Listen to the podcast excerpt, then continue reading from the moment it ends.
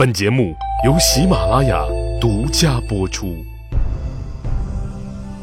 英雄成败任评说，流传千古不辍。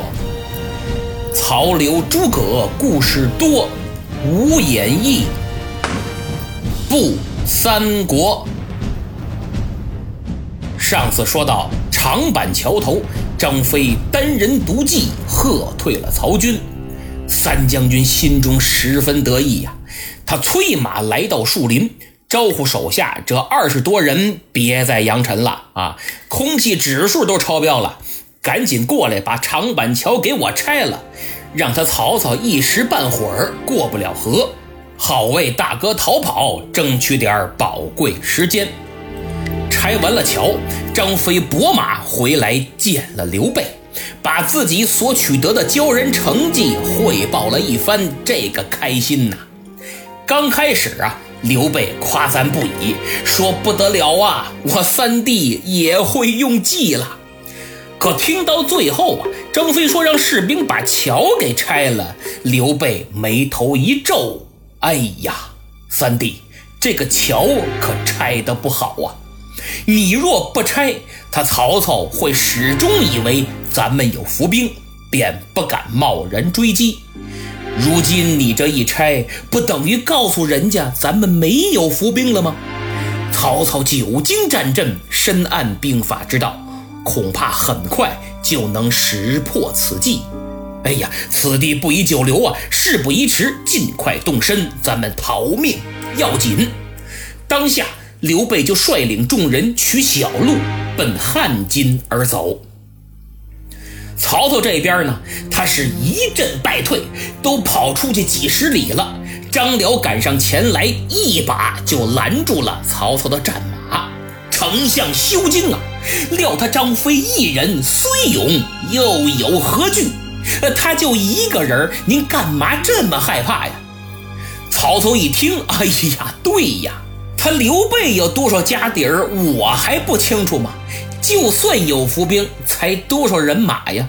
哎呦，我这刚才一时给蒙住了，这败退都败退的莫名其妙。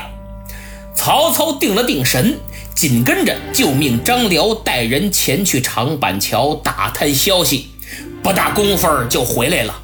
曹操一听，怎么着？张飞断桥而去，他马上意识到断桥必是心虚啊。传我将令，命军士赶快搭建浮桥三座，咱们连夜渡河，加紧追击刘备。说到这儿，我发现这一切诚如刘备所料啊，真是知己知彼。曹操这令刚下，在一旁的李典就说话了，他提醒曹丞相要谨慎用兵，防止中了诸葛亮的埋伏。曹操说：“嗨，他桥都拆了，哪儿还有伏兵啊？满城，你多虑了。”此时的曹丞相已经认定上了鬼子的当，居然在我眼皮子底下溜走了。他心中这个气呀，又气又悔又恨，当然更多的还是无数只羊驼奔腾而过。到底是人多力量大。三下五除二，浮桥搭建完毕，曹军渡河，长驱直入。就在刘备快到汉津之时，他忽见身后尘土飞扬，遮天蔽日，心想不好，这曹操大军追上了。他急令赵云率军迎敌，为自己断后。曹操这回已然是卯足了劲，他暗下决心：刘备呀，刘备！说什么也不能再让你跑了！传我将令，刘备已是府中之鱼，井中之虎，众将务必努力向前，生擒这大耳贼。你刘备就是那锅里的鱼，陷阱里的老虎，毕其功于一役，消灭你的时候到了，同志们，冲啊！曹操的这个形容真是一点都不过分，因为此时的刘备前有大江拦路，后有敌兵追赶，情形岌岌可危啊！正在这危难之际、生死关头，突然三声炮响，紧跟着山坡后杀出一支生力军，为首一员大将残眉凤目、五柳长髯，胯下赤兔胭脂兽，倒提青龙偃月刀，正是关羽关云长。原来关羽奉命去请刘琦的救兵，自己呢领了一万人马先行赶赴长坂坡接应大哥。刚走到汉津，正好就碰上了。曹操一见，这怎么半路还杀出个关云长啊？但领导毕竟是领导，他看了看左右，大嘴一张：“呃，我说什么来着？肯定有伏兵吧？你们还不信？这不。”又中了他诸葛村夫的奸计，李典在旁边一听，个好嘛！刚才也不是谁说肯定没伏兵的，还说我多虑了呢。现在您又料事如神了，哎，得，您是丞相，谁敢跟您抬这个杠啊？口大口小，怎么说怎么有理就完了呗。曹操是真不含糊，急令大军火速撤退。关云长也没敢多追，赶紧保护大哥到了汉津。这汉津呢，是一座码头，南通江汉，北接宛洛，是重要的南北水上交通枢纽。到了汉津一看，早已有船只在此等候。刘备上了船，这心里才算稍微踏实了一点儿。行至江心，忽见对面出现无数艘排列整齐的战船，一行行、一列列，旌旗招展。刘备吓了一跳，他赶忙拢目观瞧。哦，原来打的是荆襄的旗号，并非曹军。这才长出一口气。在一众战船之中，有一艘巨型战舰，一看就是指挥旗舰。就见旗舰的船头端坐一人，羽扇纶巾，正是军师孔明。再往两旁看，左有刘琦，右有孙乾。刘备心中大喜呀！哎呀，终于会合了。见到了诸葛亮，刘备算是把心完全的放进肚子里了。二人手拉手寒暄过后，分别诉说了各自的情况。当众人得知糜夫人已死于乱军之中时，无不落泪，尤其是关羽，因为当年屯土山约三世，为了保全兄长的家眷，他被迫委身于曹营。之后自己千里走单骑，护送两位皇嫂河北寻兄。这感情至深呐，胜过亲生骨肉。如今乍闻噩耗，斯人已逝，怎不叫人难过？经过一番商议，刘备听从了诸葛亮的安排，由关羽率领五千人马据守夏口，自己则带领孔明和刘琦等人直奔江夏。夏口。就在汉水注入长江之处，古时候汉水又叫夏水，所以故名夏口。江夏就在今天湖北的武汉。刘备这边算是安顿了，曹操那边呢？他一看追击刘备的计划已然落空，急忙调拨人马，星夜兼程，直取江陵。之前咱们说过。江陵是荆州的后勤基地，所以绝不能落在刘备手中。曹操动作很快，进展也很顺利，几乎没遇到像样的抵抗，江陵守将就献城投降。曹操安抚了城中百姓，又赶紧整顿了一下部队，然后迅速开始部署下一步的军事行动。据情报显示，刘备已然逃到了江夏。如果联合江东孙权，那还真是个麻烦事儿啊！这时候，荀攸进言说道：“丞相，您以天子之名，又有雄兵军威，可以遣使江东，请孙权会练于江夏，共擒刘备。”平分荆州土地，永结盟好，他孙权必前来纳降，则大事就矣。就是他刘玄德现在好比走投无路的猎物，您可以邀请孙权一起来江夏打猎，共同灭掉刘备。咱们以天子之名，又有庞大的军事实力做后盾，孙权必不敢造次。而且告诉他，事成之后与之平分荆州，再给他加官进爵，孙权肯定答应啊。曹操一听，好啊，这个主意好，就这么办。当下便依计而行。他一面派使者给江东送信，一面水陆并进，顺江而下，大军连绵三百余里，拉足了架势。这叫恩威并施。此时，江东的孙权早已得到禀报。对什么荆州投降、刘备兵败等等等等，都已了如指掌。曹操现在气势汹汹，大军压境，这个阵势傻子都知道，绝不止为了一个小小的刘备。等刘备一灭，自己便是他下一个目标。面对迫在眉睫的危机，孙权紧急召开了御前会议，商讨对策。至此，我们已经把曹、刘、孙三家现阶段的大体情况介绍完了。简单来说，就是曹操的目标很明确：先拉着孙权灭刘备，然后再灭孙权，拿过江东。刘备据守江夏。目标也很明确，就是寻找机会团结一切可以团结的力量，时刻准备跟曹操死磕。孙权则更关心自己的江东能不能守住，怎么守住？联合刘备吧，他力量太小，小到可以忽略不计；归顺曹操一起共灭刘备吧，那无疑是与虎谋皮。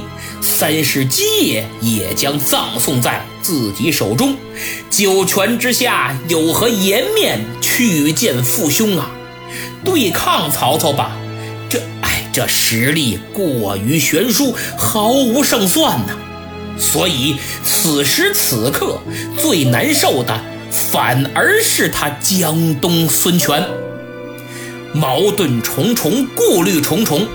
表面看起来是军事斗争，实则是政治局势，而政治的最高境界是平衡。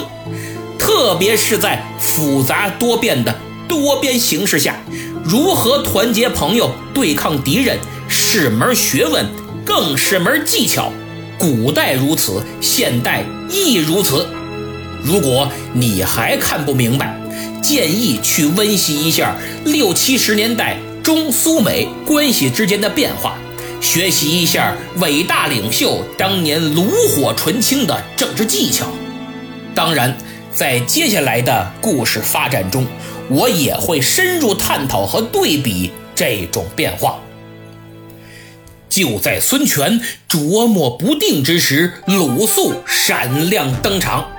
他向孙权建议说：“这荆州地势险要，丰饶富庶，又与我江东接邻。眼下刘表新亡，刘备新败，我愿请命前往江夏拜会刘使君。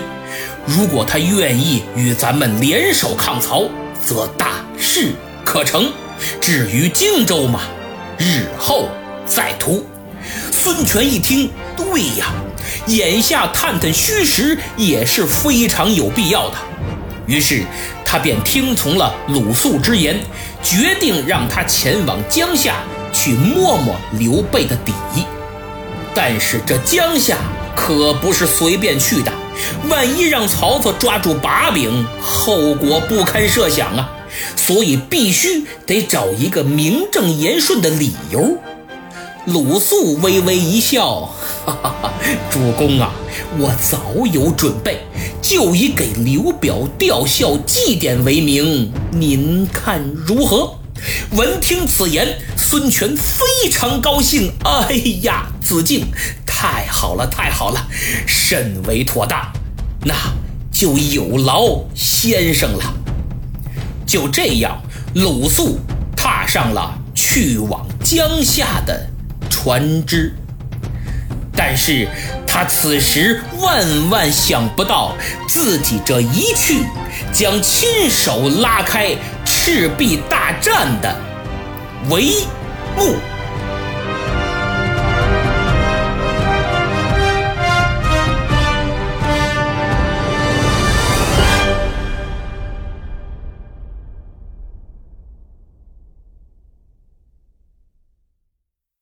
好，节目听完了。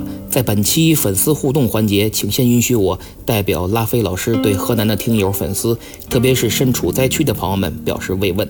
其实我和河南人很有缘，初次步入社会，我的直接领导就是一位河南人，为人非常正直、重感情，对自己手下还挺护犊子，这对我后来的工作中啊影响很大，努力去向他学习做人做事的原则。其实对每个人来说，你的第一份工作和第一个直接领导管理你的人，对你影响最深，你你身上总会有他的影子。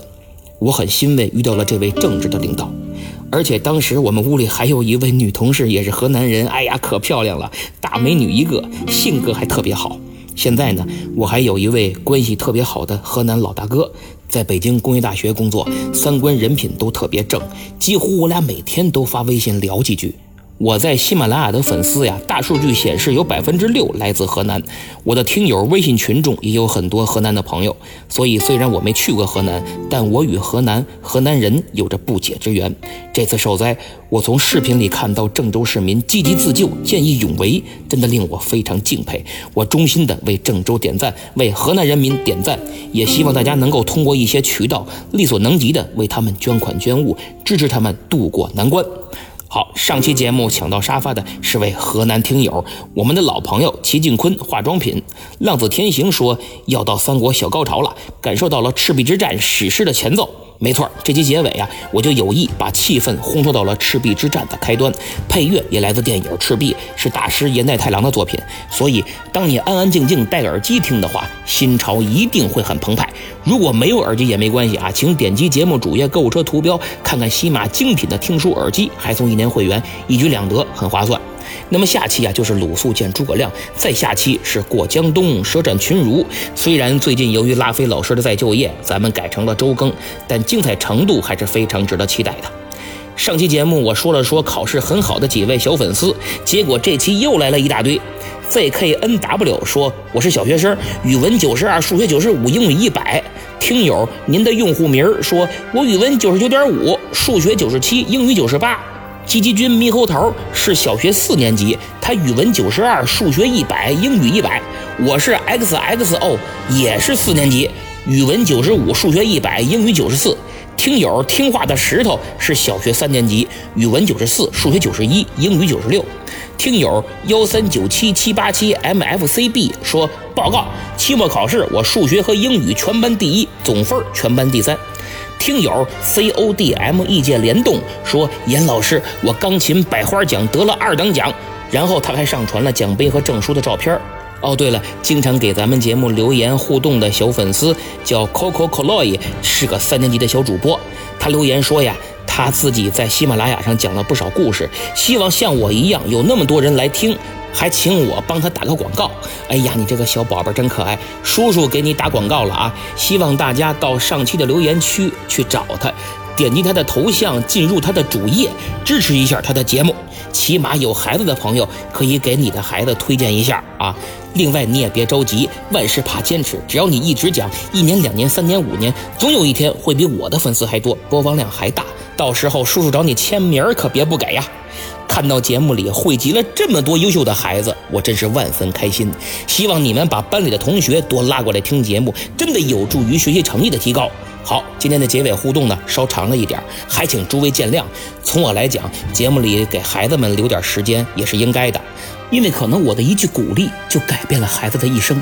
那么面对我这么有爱心的主播，你们还等什么呢？还不赶紧为节目点赞、订阅、评分和转发，在下感激不尽。咱们周五再见。